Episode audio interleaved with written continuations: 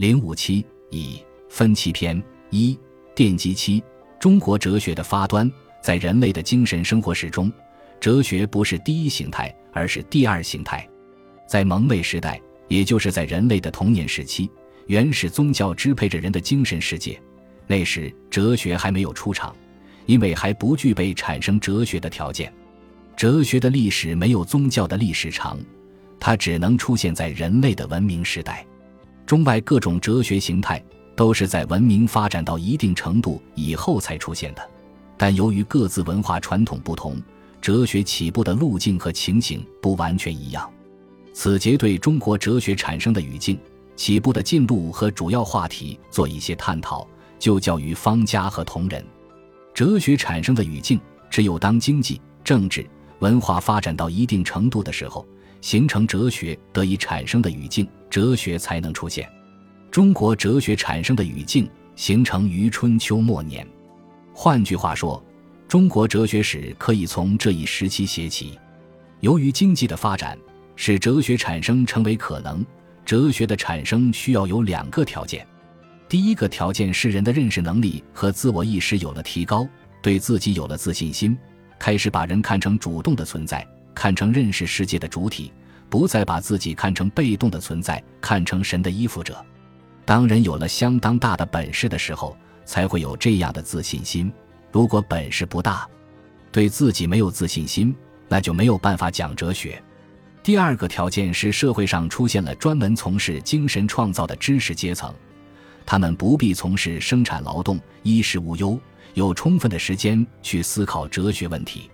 借用西方人的说法，第一个条件叫做哲学起于好奇，把世界看作思考的对象；第二个条件叫做哲学起于闲暇，有了可以研究哲学的人。这两个哲学产生的条件，只有当生产力水平发展到一定程度的时候才能满足。在春秋末年，中国的生产力水平发展到了可以产生哲学的水平。那时，中国有两项重大发明。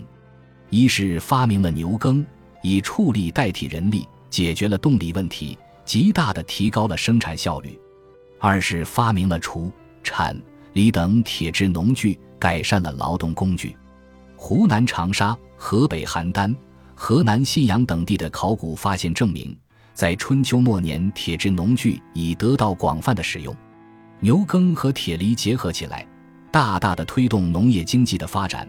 使深耕细作成为可能，使大规模开荒成为可能。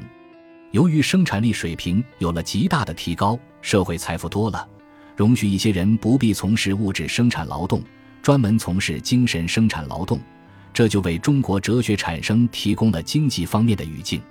由于社会转型的需要，使哲学产生成为可能。根据郭沫若的研究。春秋末年，中国社会发展进入由奴隶制到封建制的转型期。在牛耕技术和铁制农具出现之前，奴隶集体劳作是农业生产的主要方式。《诗经》中“十千为偶，千偶其云”等诗句，描述的就是这种情形。由于有了牛耕技术和铁制农具，不必再用奴隶集体劳作的方式了，使一家一户的小农经济成为可能。于是，中国社会开始转型。在社会转型期，政治体制也发生了变化。春秋末年以前的中国，虽然有夏、商、周等朝代，每个朝代都有最高的统治者及君王，其实是一个分散的社会。因为实行分封制，全国分为无数个小邦，国家只是一个形式上的国家，没有成为一个有内在联系、有严密组织的国家。那时，中国处于一盘散沙状态。周朝有几百个诸侯国，各个诸侯国各行其事，各自为政，全国不是一个统一的社会，只是若干个小社会的松散的联合体。到春秋末年，周王朝名存实亡，社会陷入一片混乱之中，各个诸侯国之间经常发生战争，即所谓春秋无义战。在战争中，少数诸侯国变得强大起来，成为霸主，大部分诸侯国被消灭。诸侯国的数量变得越来越少，小社会逐步被整合为大社会，呈现出全国走向统一的大趋势，呈现出集权制取代分封制的大趋势。怎样能使中国的政局由乱转治？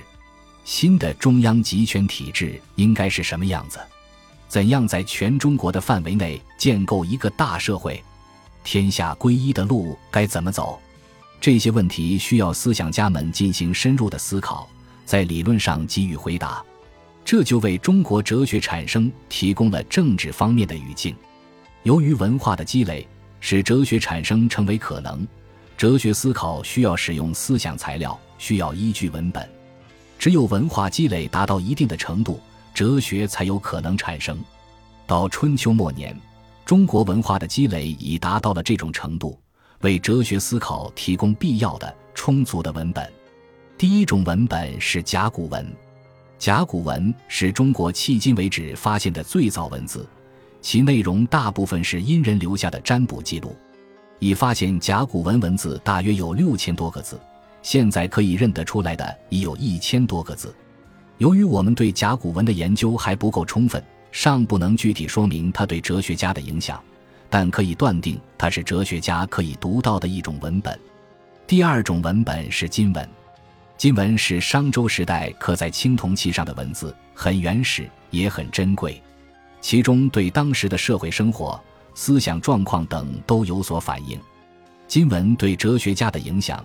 已经得到史实的证明，例如在四书之一《大学》中就引用了“盘明终苟日新，日日新又日新”的话，并且做了哲学上的发挥。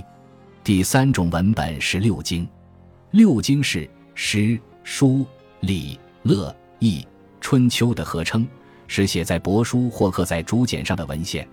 诗是文学作品。是古代诗歌的汇编，分为风、雅、颂。《诗经》中包含着哲学思维的萌芽，经常被哲学家引用。例如，《论语》中就引用了《诗经》中巧笑倩兮，美目盼兮，素以为炫兮的诗句，并从哲学的角度加以发挥。书是《尚书》的简称，是古代官方文告的汇编，其中也有哲学思维的萌芽。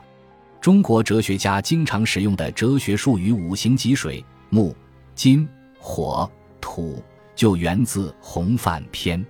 礼是古代礼仪条文的汇编，已经失传。现在看到的《周礼》《仪礼》《礼记》都是汉代人编纂的。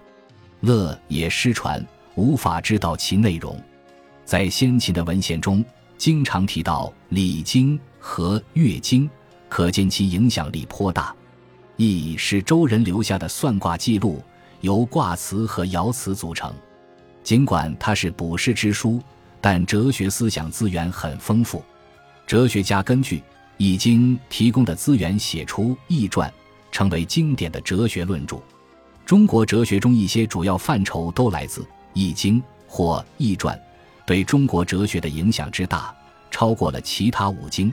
以至于朱伯坤先生能写出多卷本的易学哲学史，《春秋》是编年史，也为哲学思考提供了大量的素材。这三种文本为中国哲学产生提供了文化方面的语境。